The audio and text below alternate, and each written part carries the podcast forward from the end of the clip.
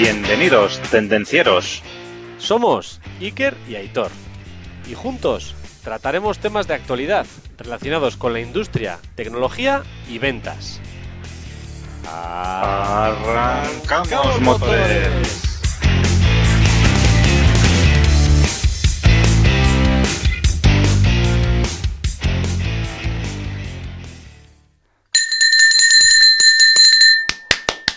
Buenas tardes, Iker. Buenas tardes, Aitor. Aquí como en la bolsa de Nueva York, arrancamos segunda temporada. ¡Arrancamos! Sí, señor, arrancamos motores de segunda temporada. ¿Qué tal? Ya ves que me he comprado una campana ¿eh? Así me gusta. para dar la campanada. Este año la vamos a dar sí o sí. Sí, señor. No sé si iremos Bueno, a Madrid, bueno. pero aquí la vamos a dar. Así es, así es. Oye, Iker, ¿qué tal las vacaciones? Pues de lujo, de lujo. Ya puedes ver a mi espalda cómo he disfrutado de la costa gaditana. Si lo sé, no vuelvo, macho. Qué bien se está allí. Qué bien se está allí. Una gran experiencia, ¿eh? Las, Una las de las vacaciones. ¿eh? ¿Y qué tal ha sido tu experiencia vacacional, Aitor?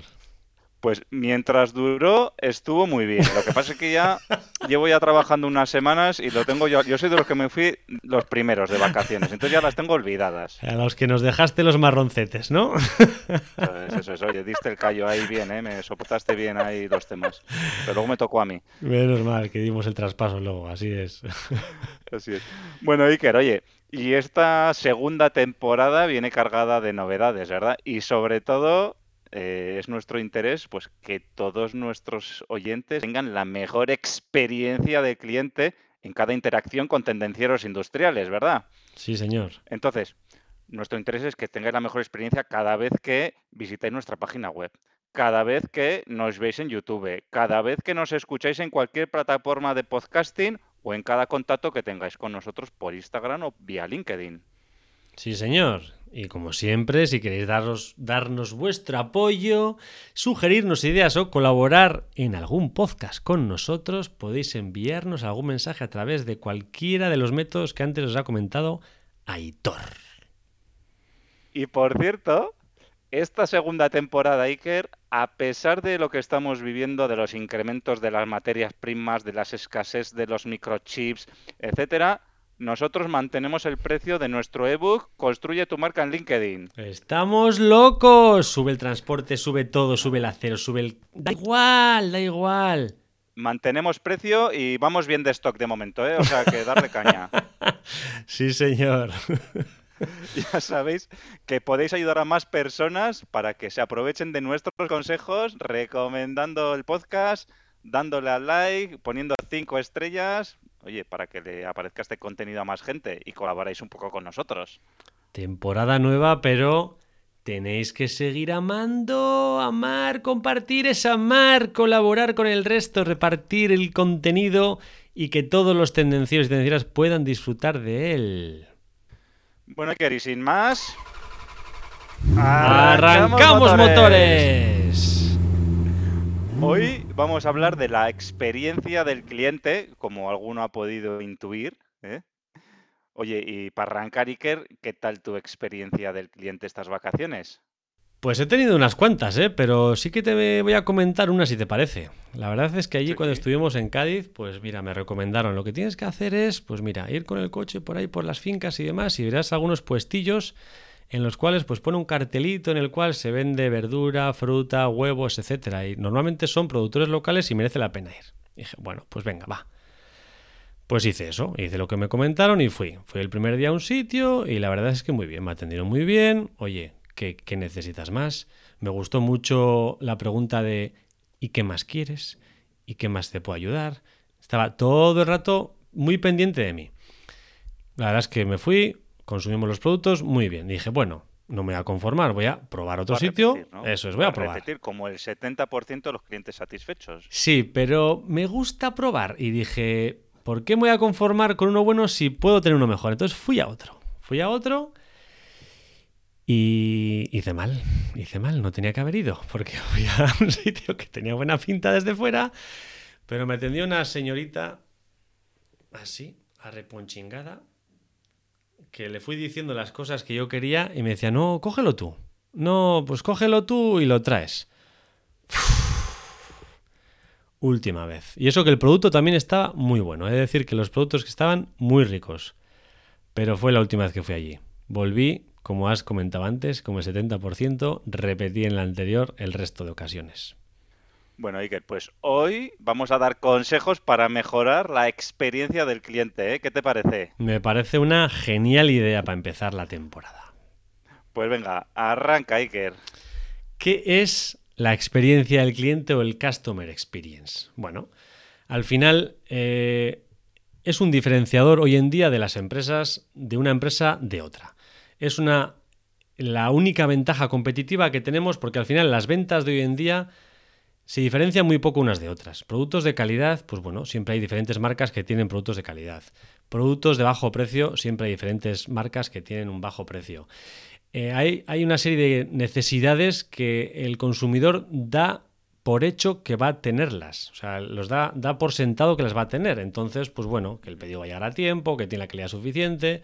Entonces, ¿qué es el Customer Experience? ¿Qué es esa diferencia, Hitor? Sí. Pues como lo has dicho tú, al final el Customer Experience es una percepción.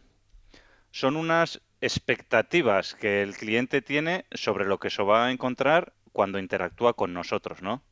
Entonces, eh, esas interacciones y los, en los diferentes puntos a lo largo de las diferentes eh, transacciones o etapas que vamos a tener en contacto con ellos, ¿no? Lo que también se llama el Customer Journey Map, de lo que hablamos, o el Customer Journey, más bien que hablamos en el episodio 37, ¿no? Entonces, eh, el Customer Experience son todos estos contactos desde antes que nosotros le conocemos a él, porque él ya nos va a conocer por, diferentes medios, a través hoy en día, pues eso, a través de medios digitales sobre todo, o a través de que alguien le ha hablado, etcétera. En todo el proceso, pues que podemos tener una comunicación con él de consultas, ofertas, etcétera, el proceso de la venta, en la etapa de la venta e incluso en la etapa postventa o y yendo más allá, en, incluso en servicios que pueden ser eh, recurrentes, pues incluso hasta en la etapa en que se despide de nosotros, ¿no? Y, nos deja porque ya hemos cubierto sus necesidades o porque ha quedado insatisfecho, ¿no? Entonces, un poco, pues eso es lo que sería el Customer Experience. Pero, Iker, ¿es posible diferenciarse, diferenciarse de otros competidores, de otras empresas, sin hacer una gestión del Customer Experience? No, como hemos comentado hace un poco, al final eh, cada vez se parecen más las empresas competidoras entre ellas y dentro del mismo segmento, pues los que van a buscar calidad, pues todos buscan una calidad muy alta, los que van a buscar un precio, todos buscan un precio muy bajo y al final mm, diferenciarse de nuestros competidores directos es muy complicado. Y realmente es la experiencia del cliente lo que hace que nos podamos diferenciar del resto de competidores. Al final la clave está en cómo hace sentir a esa persona, son las sensaciones. Es una, una batalla por las emociones que siente el cliente a la hora de hacer la compra. Entonces, todas estas emociones son las que se juegan en la experiencia del cliente. Entonces, un enfoque centrado en esta experiencia, no solo para atraer al cliente que consiga la compra, sino para que promocione nuestro producto, nuestro servicio, es vital. Y es la única forma. Entonces, Aitor. Sí, los clientes, sí, los clientes al final se tienen que convertir, gracias a una buena experiencia del cliente, en nuestros embajadores, ¿no? Como bien has dicho, ¿no? El que luego nos vayan recomendando, ¿no? Y los puntos eh, clave o los puntos clave en, en, esta experiencia del cliente son los puntos de contacto, en los que el cliente y empresa interacciona, ¿no? Y cada vez que hay una interacción, hay una emoción. Y esta emoción irá sumándose, pues, en, todos los puntos de contacto que tenemos, ¿no? Pues entonces, por ejemplo, puede ser que el proceso de compra sea muy bueno, pero luego igual el asesoramiento no es tan bueno. O el recibir ese material igual pues viene de aquella manera. Entonces, al final, eh, la experiencia del cliente es la suma de todos estos procesos, ¿vale? Entonces, eh, lo que nos determinará, pues, una percepción global, ¿no? O sea, sí, pues no, me atendió muy bien, eh, el teléfono, el correo, la información perfecta, me informaron del plazo y cuando me llegó, pues resulta que se habían equivocado. ¿Y qué pasó después? Joder, pues después la devolución un desastre, porque tardaron siete meses en devolverme el dinero y enviarme uno el correcto. Pues bueno, pues un poco, pues eso es lo que es la experiencia del cliente y lo que es al final la suma de todos estos momentos. Lo mejor es tratar de ofrecer una experiencia consistente a lo largo de todo este proceso y que sea siempre de la misma manera. Entonces, lo que tenemos que evitar es que, oye, si tratamos de ser los mejores asesorando, pues que también seamos los mejores vendiendo, que también seamos los mejores enviando y que también seamos los mejores atendiendo las posibles eh, incidencias que nos vamos a poder encontrar, ¿no? Entonces, si hacemos todo esto de una manera homogénea, pues será más sencillo gestionarlo y mejorarlo. Y en este punto, pues lo que tampoco hay que olvidar es eh, que cada individuo, cada usuario es único y a cada uno le tenemos que dar la experiencia adaptada a sus necesidades, ¿no? A lo que él necesita. Tenemos que eh, segmentar, por decirlo de alguna manera. Entonces, eh, esto lo que nos va a dar lugar es que tenga una emoción y que seamos capaces de conectar eh, con, este cliente, ¿no? Es lo que llamamos, el, lo que también se suele llamar el marketing emocional, ¿no? El, conectar con, con, el cliente. Y entonces, en base a estas emociones, podemos tener dos tipos de emociones. Dos, fácil. experiencia positiva, al final el cliente recibe una experiencia positiva Depende de cómo le hayamos atendido, que puede ser sentirse con energía, complacido, estimulado, interesado, confiado, seguro, valorado, cuidado, bien tratado, que tenga placer, que se sienta feliz. Pues toda la serie de emociones que son positivas. He realizado esta compra y la verdad es que mi sensación es muy buena, positiva, like. Y luego está la otra, experiencia negativa al final el cliente percibe que la experiencia es negativa si conseguimos sentirle pues apurado, infeliz, decepcionado, frustrado, insatisfecho, abandonado, estresado, irritado. Al final, pues todas estas sensaciones negativas pueden dañar lo que es la experiencia del cliente. Entonces, lo que tenemos que hacer es, lógicamente, no hace falta tener dos cabezas para darse cuenta, potenciar las positivas y trabajar las negativas para evitarlas. Eso es. Esto que comenta Siker, yo lo he sentido tanto en la parte positiva, todas ellas, como en la parte negativa. Entonces es importante que hagamos una reflexión sobre, oye, cada vez que un... En este caso nosotros vamos a ser los proveedores, ¿no? Entonces, eh, tenemos que pensar como proveedores, ¿no? Como clientes está bien, ya se encargará otro de hacernos sentir felices, ¿vale? Y si no nos hace felices, pues nos iremos con otro proveedor, ¿no? Entonces nosotros como proveedores, pues tenemos que pensar, ¿no? Oye, ¿qué, qué sensaciones tienen nuestros clientes, ¿no? ¿Qué experiencias se llevan? ¿Es una experiencia positiva? ¿Es una experiencia negativa? Eh, reflexionar, pararnos y reflexionemos. Y, a partir de ahí, pues actuar, tomar acción, ¿no? Sobre ese tema y decir, ostras. Eh, Trabajar. Bueno, ¿cuáles son los beneficios que va a tener si tenemos clientes con una buena experiencia? Pues bueno, el Customer Experience y el tener una buena experiencia, pues nos va a permitir fidelizar al cliente. ¿eh? Cada vez que un cliente interaccione con nosotros o un negocio o otra empresa y tenga una buena impresión, o bueno, o lo que es la gestión del Customer Experience, pues nos va a permitir mejorar esa fidelización y mejorar a larga la relación. ¿Qué otros beneficios tenemos de trabajar la experiencia del cliente? Pues bueno, que vamos a poder homogeneizar los procesos. Entonces podremos generar experiencias consistentes y estándar a lo largo de todo el Customer Journey, que luego hablaremos de ello también. Y esto nos va a permitir pues, identificar eh, de mejor manera pues cómo hacerlo y de una manera más ordenada. Y, en, podemos ver en todo el Customer Journey pues, todos los puntos de contacto que tenemos con el cliente y, aplicarlo. Otra de las cosas importantes, otra de las ventajas que nos tiene el trabajar el Customer Experience es escuchar al cliente. Entonces, em, la escucha del cliente nos obliga a conocer más a nuestro cliente objetivo y a gestionar su experiencia.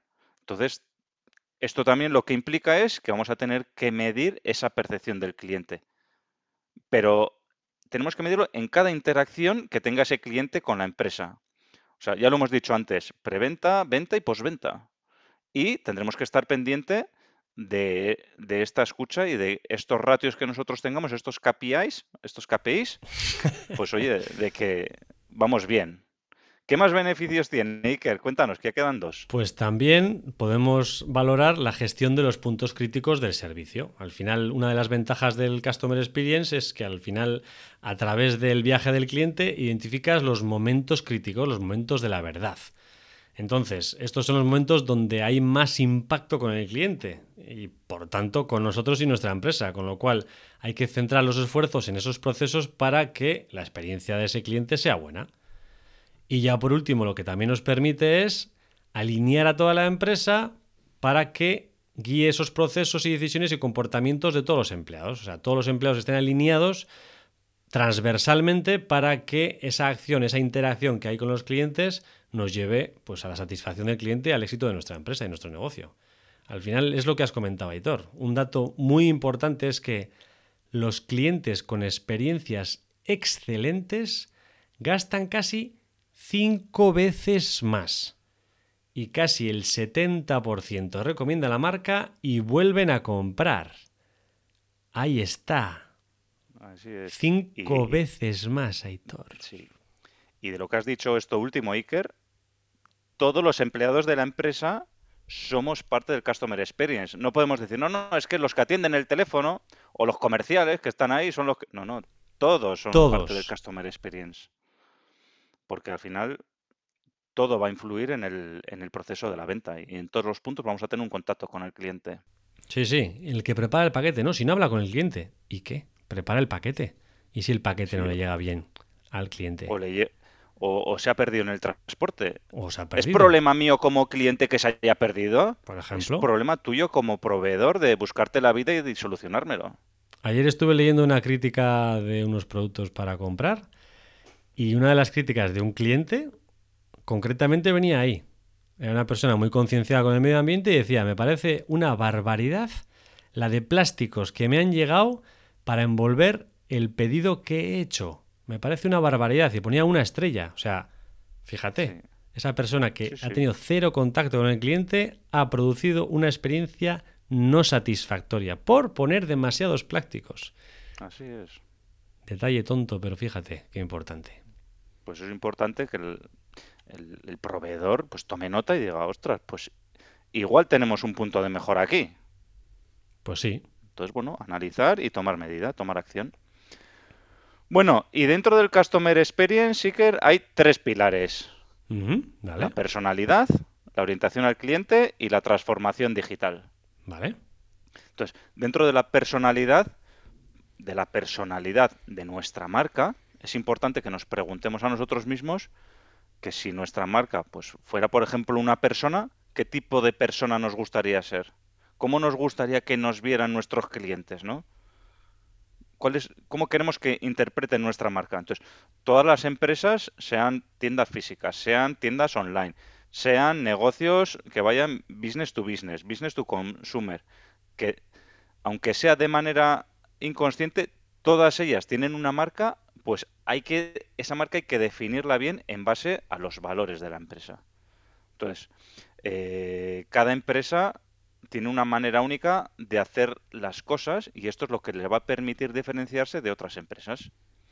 Entonces, lo importante es ser capaz de transmitirlo de una manera homogénea sin importar quién, dónde ni cuándo. Entonces, hoy en día, como has dicho tú antes, Iker, la diferencia entre los competidores ya no está en el producto. La diferencia está en cómo se hacen las cosas y en la experiencia de ese cliente. Porque, y además con la globalización, aunque ahora ya empieza a ser un impedimento, por lo que dices tú, un mismo fabricante puede estar fabricando con diferentes marcas. Entonces el coste de ese producto va a ser el mismo sea la marca X o la marca Y, porque lo único que cambia es el logotipo o igual algo de la parte física, etcétera, pero lo que son costes es lo mismo. Entonces lo único que te va a cambiar es la experiencia que ese cliente va a tener en su proceso con esa empresa. Entonces eso lo define la personalidad de la marca. Pilar 2. Orientar al cliente la estrategia de la empresa. Es decir, centrar la estrategia de la empresa en el cliente. Todos nos llenamos la boca diciendo que nuestra estrategia está centrada en el cliente. No, normalmente nuestra estrategia está centrada en el producto y con ese producto queremos satisfacer a nuestro cliente, pero nos centramos en el producto y esto va al revés. Y esto tiene que venir desde la dirección de las empresas. Esto tiene que inundar a todos los departamentos desde arriba, no es algo que se implique desde abajo. Entonces, el impulso y la alineación tiene que ir desde dirección. Y todos, todas las personas tienen que estar alineados. El enfoque tiene que ser muy distinto. El cliente está en el centro. Eso es. Esto no puede ser el departamento de marketing que ha dicho que una campaña, no, no, no. Ni el departamento de ventas, no, no, no, no. Esto tiene que venir desde arriba. Y el tercer de los pilares del, del Customer Experience, de la experiencia del cliente, es la transformación digital. Entonces, Hoy en día, pues tenemos un montón de avances tecnológicos que ya los conocemos todos, que nos hacen la vida mucho más fácil, ¿vale? Tenemos unas aplicaciones de la pera en los teléfonos móviles, tenemos asistentes virtuales, realidad aumentada, tiendas con inteligencia artificial que te ponen que sin, sin teclearlo ya te están poniendo lo que tú quieres. lo que te gusta.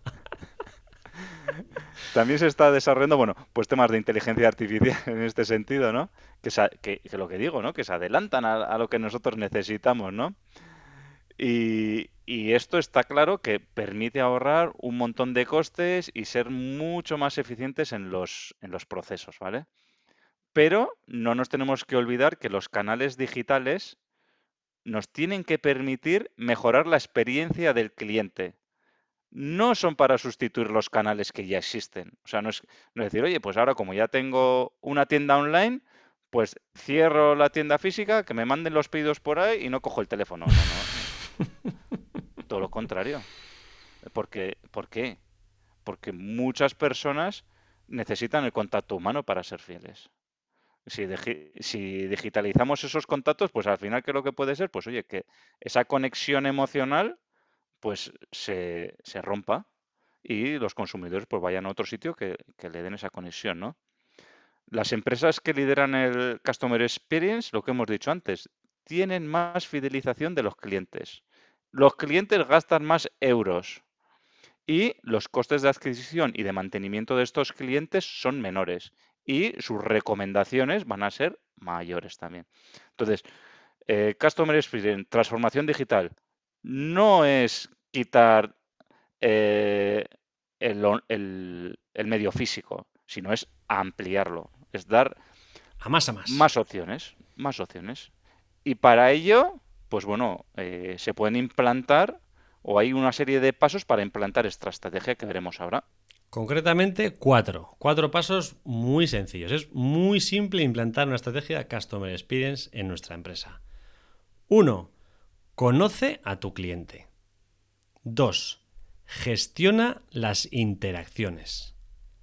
3. Muy importante, escucha a tu cliente. Y 4. Como siempre, mide la experiencia del cliente. Los KPIs. Muy importante medir, muy importante. Si, no, medimos, no sabemos dónde estamos. Sí, señor. Entonces, entrando en el punto número uno, comprende y conoce a tu cliente objetivo esto es lo que hemos llamado en otros capítulos el buyer persona. Al final debemos definir cuál es nuestro cliente objetivo y sabiendo nuestro cliente objetivo y cuando decimos cliente objetivo y buyer persona decimos sus motivaciones, sus inquietudes, sus necesidades, no es una persona de 30 años que trabaja, no, o sea, es todo, qué necesidades tiene, qué inquietudes, qué le motiva. Entonces, todo esto lo valoramos y conocemos a nuestro cliente objetivo. Y una vez que lo conozcamos, pues vamos a pasar al punto número dos. Sí. A la hora de gestionar las interacciones, muy importante, saber el, lo que hemos dicho antes, el Customer Journey. Identificar la experiencia que estamos ofreciendo desde la perspectiva del cliente. Ver cuáles son los puntos de contacto y mapearlo todo eso. ¿eh? Entonces, eh, con eso deberemos tener en cuenta también cuál es nuestra imagen de marca o promesa de marca que vamos a dar, cuáles son los valores que queremos transmitir y a través de todos los procesos, pues de las personas, de, los canales, de los sistemas, implementar eso y llevarlo a cabo. ¿eh? Entonces, Buyer Persona, Customer Journey. Punto número 3. 3. Sé consistente en todas y cada una de las interacciones del Customer Journey. Al final, muchas interacciones pueden ser independientes totalmente unas de otras, pero la experiencia que la empresa tiene que dar a ese cliente es la suma de todas ellas. La marca personal de nuestra empresa está en la suma de todas ellas. No es Pepito me atendió muy bien por teléfono, pero Juanito muy mal. No, es qué mal me atendió esta empresa porque me hizo esto y aquello. Entonces, realmente tenemos que alinear todos los procesos para que la atención sea excelente.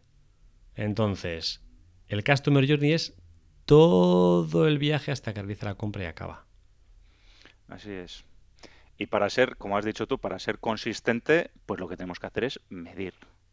Medir la experiencia. Entonces, dentro de lo que es el, Customer Experience o de la experiencia del cliente, pues hay una cosa que es, un programa que se llama la voz del cliente o voz del VOC, voz del cliente. Entonces, lo que nos suele exigir es tener implantado un programa de voz del cliente que nos permita recoger con cierta regularidad las opiniones y las percepciones de los clientes sobre su experiencia. ¿vale?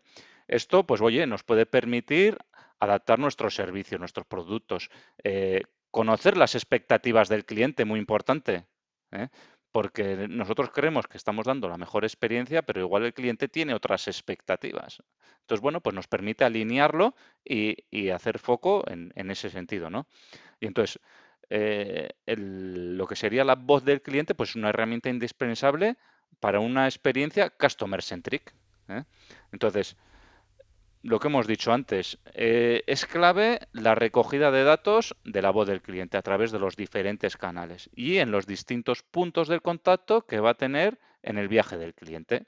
Y para que eh, no se nos quede nada sin medir, para que lo conozcamos todos.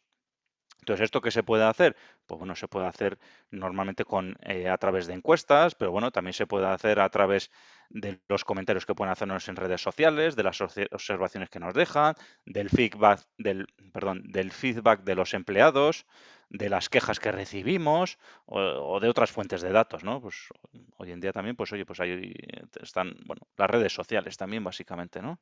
en ese sentido también. Y ahora vamos a hablar del efecto. ¿Qué hay, Iker? ¿Qué hay? Hay un efecto que se llama en inglés wow, efecto wow, que en castellano va a ser ¡Wala! El efecto wow, wow, wow, o wala, que me gusta a mí más, al final es el efecto sorpresa. Es el efecto en el cual superamos las expectativas que tiene el cliente. Eso es el efecto wow, wala o flipa en colores. Al final, el cliente espera algo, una calidad alta del servicio, del producto, lo que sea, un tiempo entregado, lo que sea. Pero nosotros superamos sus expectativas. Es decir, puede ser cualquier detalle, puede ser cualquier cosa, no tiene por qué ser ni económica, puede ser una, no sé, una carta escrita a mano, por ejemplo. Oye, espero que te guste la comida y te la ha escrito el, cocinero a mano. Eh, no sé, pueden ser mil cosas en el cual diga, ostras, qué detalle, ¿no? Realmente esto no me esperaba. Pues eso es una experiencia ¡Wala! Wow. Al final, no es fácil conseguir esto, ni podemos hacerlo en todas las ocasiones ni todos los días, pero con que lo hagamos realmente una vez, ya hemos llamado la atención de ese cliente. Ese cliente se va a quedar con los ojos así, va a alucinar en colores, con lo cual debemos tratar de hacerlo en ciertas ocasiones este efecto. Lo que está claro es que el efecto wow normalmente va ligado, lo que hemos dicho antes, a las expectativas. Entonces, si las expectativas son altas, pues lo que tenemos que dar es más alto todavía. Lo que no puede ser es, no, yo es que como tengo un producto caro, no sé qué, le voy a dar tal, pero igual el cliente espera un poco más todavía. ¿eh? O sea, hay que, hay que recapacitar bien sobre, sobre ese tema. ¿eh? y luego, Continuando, Iker, hemos dado los cinco pasos, hemos hablado del wow, pero ahora vamos a hablar de cinco puntos en los cuales, o cinco elementos en los que nos tenemos que fijar cuando hablamos de experiencia del cliente. Son cinco puntos en que hay que tener en cuenta cuando se diseñan esos procesos ¿no? de contacto y de servicio al cliente. Vale. Entonces, el primero de ellos, ya hemos hablado un poquito antes, es la personalización. ¿vale? Cada usuario, pues, es único, ¿vale? Y tiene sus características, tiene sus necesidades y, y entonces lo que tenemos que hacer es, en cierto modo, es segmentar los clientes, ¿no? Y llega un punto en que vamos a llegar a microsegmentar, ¿no? Y, y puede llegar a un punto en que cada cliente sea un segmento, ¿no? Determinado, ¿no? Entonces, eh, ¿qué quiere decir esto? Pues oye, que tenemos que intentar de cubrir esas necesidades, ¿no? Entonces, cuanto más abajo lleguemos, mejor las vamos a poder cubrir, ¿no? Más, más vamos a poder personalizar y el, cliente más satisfecho va a poder estar. En ocasiones, pues tenemos que hacer una segmentación por grupos, ¿no? Por grupos o por, por lo que sea, ¿no? Pero ya sabemos que cuanto más lleguemos, más vamos a, vamos, más vamos a satisfacer a ese cliente. Y ahí el reto está pues en encontrar el equilibrio para que, oye, para que los clientes no se sientan uno más de la manada y, bueno, el tema de costes y la homogeneidad en, en este proceso, ¿no? Sí, que no hay que mandar un mail personalizado a cada uno de nuestros clientes, que tampoco hay que pasarse. Punto 2 De- importante. Punto 2 importante. Fricción con el cliente. Últimamente, con todo el tema del virus, no hay mucha fricción, pero en las compras existe esa fricción. Entonces, estos roces que podemos llamar eh, son los que generan más frustración a lo largo del customer experience. Entonces, toda esta fricción al final acaba convirtiéndose en una mala experiencia.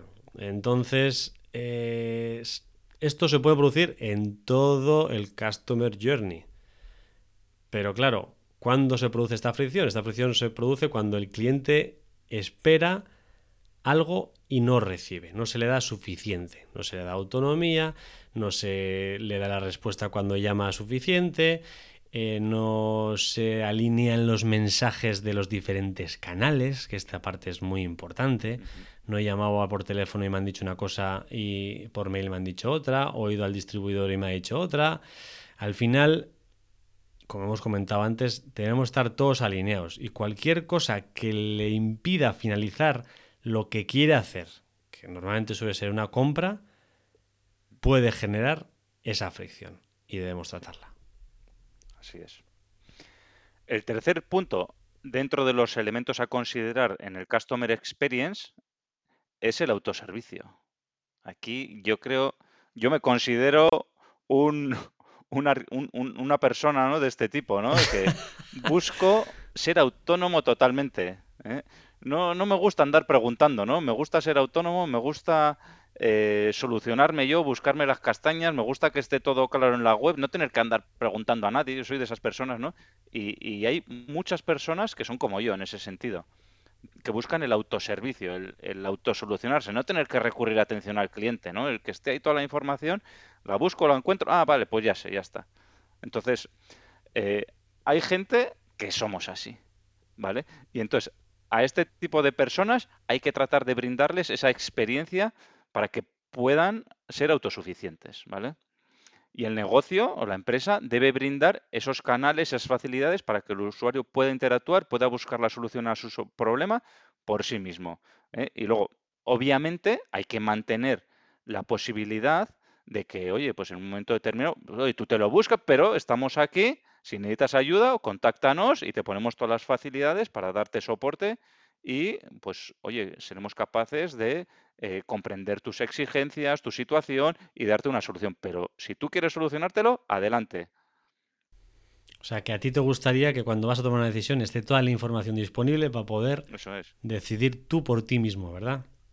Es más, Iker, y si tengo dudas, me veo un par de vídeos de YouTube y me construyo una casa si hace falta. Es una de las tendencias, ¿eh? Es una de las no construirte tu casa viendo vídeos de YouTube, sino Bueno. el autoconsumo, el autoservicio, el tomar tú propiamente la decisión en base a información que has recopilado tú, no que te han contado. Sí. Estoy de acuerdo. Iker, si yo te diría la de cosas que he hecho... bueno, tú ya sabes, pues mucha gente iba a flipar. Algunas las sé, algunas las sé. bueno, que nos leamos. Cuatro, punto importante, muy importante para mí. Tal cual como has comentado tú antes, este también para mí es importante. Plazo de entrega. Vivimos en el mundo de la inmediatez. Queremos las cosas ya. Uno de los éxitos, desde mi punto de vista, de Amazon es el plazo de entrega, es la inmediatez. Pídemelo hoy y lo tienes mañana, porque lo tengo y te lo mando directamente. Todo lo que sea esperar genera fricción. Y más hoy en día, que no queremos esperar absolutamente nada. Queremos todo ya. Quiero pedir algo y quiero que me llegue ya. Con lo cual, si espero, desespero. Con lo cual, la velocidad de entrega es un factor muy importante a la hora de medir la experiencia del consumidor y debemos tenerla muy en cuenta. Sí. Así es. Y el quinto punto de los elementos más importantes del Customer Experience a tener en cuenta es la disponibilidad. No me refiero a la disponibilidad de productos, sino me refiero a la disponibilidad de atención al cliente. ¿eh? La atención al cliente es una ventaja competitiva clave para las empresas. Entonces, no hay peor decepción para un cliente que te haga una llamada, no le cojas el teléfono, que te mande un correo, no le respondas inmediatamente el correo electrónico. No te digo inmediatamente, ¿no? Pero que se lo respondas. A mí me pasó esta semana, mandé un correo a una compañía de teléfonos y me contestaron ocho días más tarde. ¡Ocho! Estaban de vacaciones, bueno, ya, ni, me acordaba, ya había solucionado el problema. Pero mandé un correo, ocho días tardaron en contestarme estas vacaciones. Pues eso es la disponibilidad, es la experiencia del cliente y no fue muy buena. Entonces, los usuarios, pues oye, tienen dudas, necesitan recomendaciones, quieren reportar algún inconveniente, necesitan esa disponibilidad, esa atención al cliente. Se puede automatizar, pero siempre tiene que haber personas detrás que humanicen esa relación con el cliente. Sí, está bien tener tu chatbot en la página web, ¿eh? que sí, ahora tiene, bueno, ahora no, ya lleva de moda mucho tiempo, pero yo quiero hablar con personas cuando tengo un problema. Es lo que hemos dicho antes. Yo ya he mirado las diferentes cosas que me va a decir el chatbot, porque soy bastante inquieto en ese sentido. Quiero que me atienda una persona. Quiero resolver el problema ya. Y ya. Ya. Y quiero que alguien me resuelva el problema ya. Si fuera el chatbot inteligente y me lo resolviera ya, no. Pero quiero que el problema ya. Y en algún otro, en algún otro podcast comenté la experiencia mía cuando llamé a Amazon. Parece que me pagan ellos, pero la persona a la que llamé me resolvió el problema. No tuvo que hablar con siete más. No. La persona a la que llamé resolvió el problema. Y es lo que queremos. Llamo, explico y me resuelve. No es, espera, le paso con el departamento de no sé qué. Espera que esto le toca al departamento de no sé cuántos. Bueno, le paso con el técnico que... No, no, no, no, no, no. Tú y ya. Es lo que quiero. Y si me lo da otro, me iré. Si no me lo das tú y me lo da otro, me iré. Si no me lo da nadie, pues me aguantaré. Pero si me lo da otro, si no, me iré. Bueno, pues estos, estos son los cinco puntos más importantes, Iker. ¿Y quién, se encarga? ¿Quién se encarga de gestionar todo esto? ¿Quién? Cuéntamelo. El Customer Experience Manager o la Customer Experience Manager. Este puesto me parece que lo tienen muy pocas empresas todavía, pero me parece vital. Si estamos hablando que el Customer Experience es la única forma de diferenciarse en las empresas de hoy en día, ¿por qué no existe una empresa que se encargue de gestionar todo esto? Una empresa, no, perdón, una persona, que se encargue dentro de la empresa todo esto. Pues se llama el Customer Experience Manager. Entonces, al final. y el que no sea el becario, tiene que tener. Puede ser el becario, pero tiene que tener poder de decisión. Tiene que tener acceso a dirección, porque ya hemos comentado que todo esto tiene que venir desde arriba. Entonces, debe depender o directamente o muy cercanamente a dirección. Con lo cual, esa persona se encarga del cumplimiento de la satisfacción del cliente en cada uno de los puntos de contacto a lo largo de todo el Customer Journey. Entonces, bueno, pues es muy fácil y muy difícil esa tarea. Tiene que supervisar todos y cada uno de los puntos de contacto del Customer Journey, asegurarse que la satisfacción del cliente es la adecuada y si no lo es, pues trabajar para que lo sea. Trabajar con el departamento técnico para que atiendan bien, trabajar con de atención al cliente, con el que pone el embalaje para que ponga menos plásticos, con lo que sea, pero esta persona tiene que encargarse de que todo el proceso sea totalmente satisfactorio para el cliente. Así es. Y por último, Iker, la herramienta más importante dentro del Customer Experience, pues como hemos dicho ya anteriormente, es el Customer Journey Map. ¿eh? Es el mapa de la experiencia del cliente. Es la visualización del mapa de las diferentes interacciones que ocurren con la empresa durante el viaje del cliente pero esto visto no desde nuestro punto de vista, sino de, visto desde el punto de vista del cliente. Entonces, el Customer Journey Map es importante porque a través nos permite, a través de una representación gráfica, ¿vale? Que todos visualicemos, que podamos ver todas las empresas, o sea, todas las personas de la empresa conozcan esa relación que tenemos con el consumidor y la contribución directa de cada uno de ellos, directa o indirecta, de cara a la experiencia del cliente. Y este Customer Journey Map, que lo pueden ver todos los empleados, pues va a hacer que esa cultura de customer centric, de que el cliente es el centro, vaya calando, de la cultura del customer experience que vaya calando en toda la organización. Entonces eso nos lo da visualmente el Customer Journey Map. Además, pues oye, nos permite comprender de una manera clara las necesidades y la experiencia de usuario y nos permite encontrar e identificar esos puntos de fricción o también llamados puntos de dolor.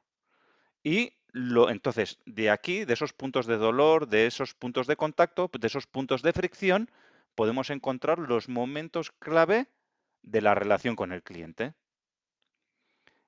Identificamos a su vez todos los canales en los que el consumidor utiliza para relacionarse con la empresa.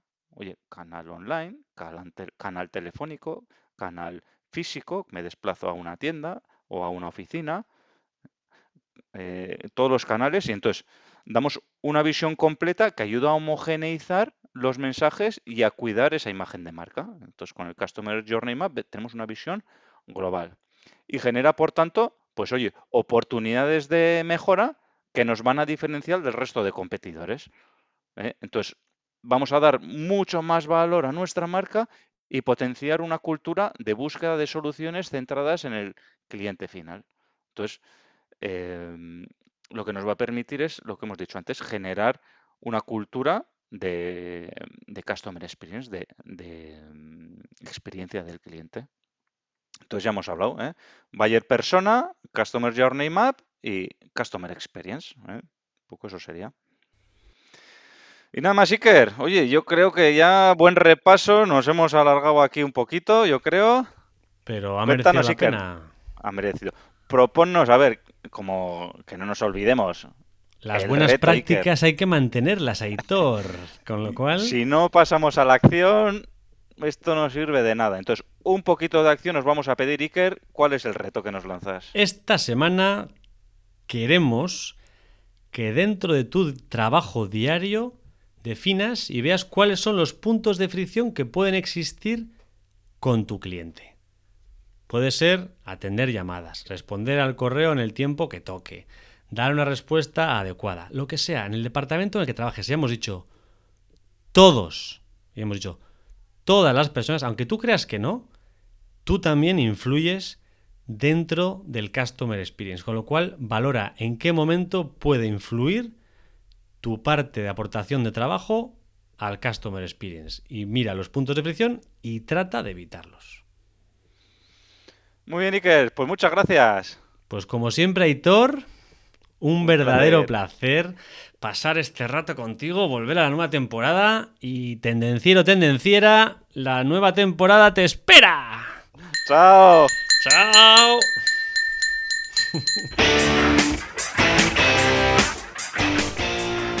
Hasta aquí el tema de hoy. Esperamos que te haya gustado. Si es así, suscríbete, comparte y dale al me gusta. Puedes proponernos temas, dudas y demás consultas en comentarios y en LinkedIn. No lo dudes, te ayudaremos.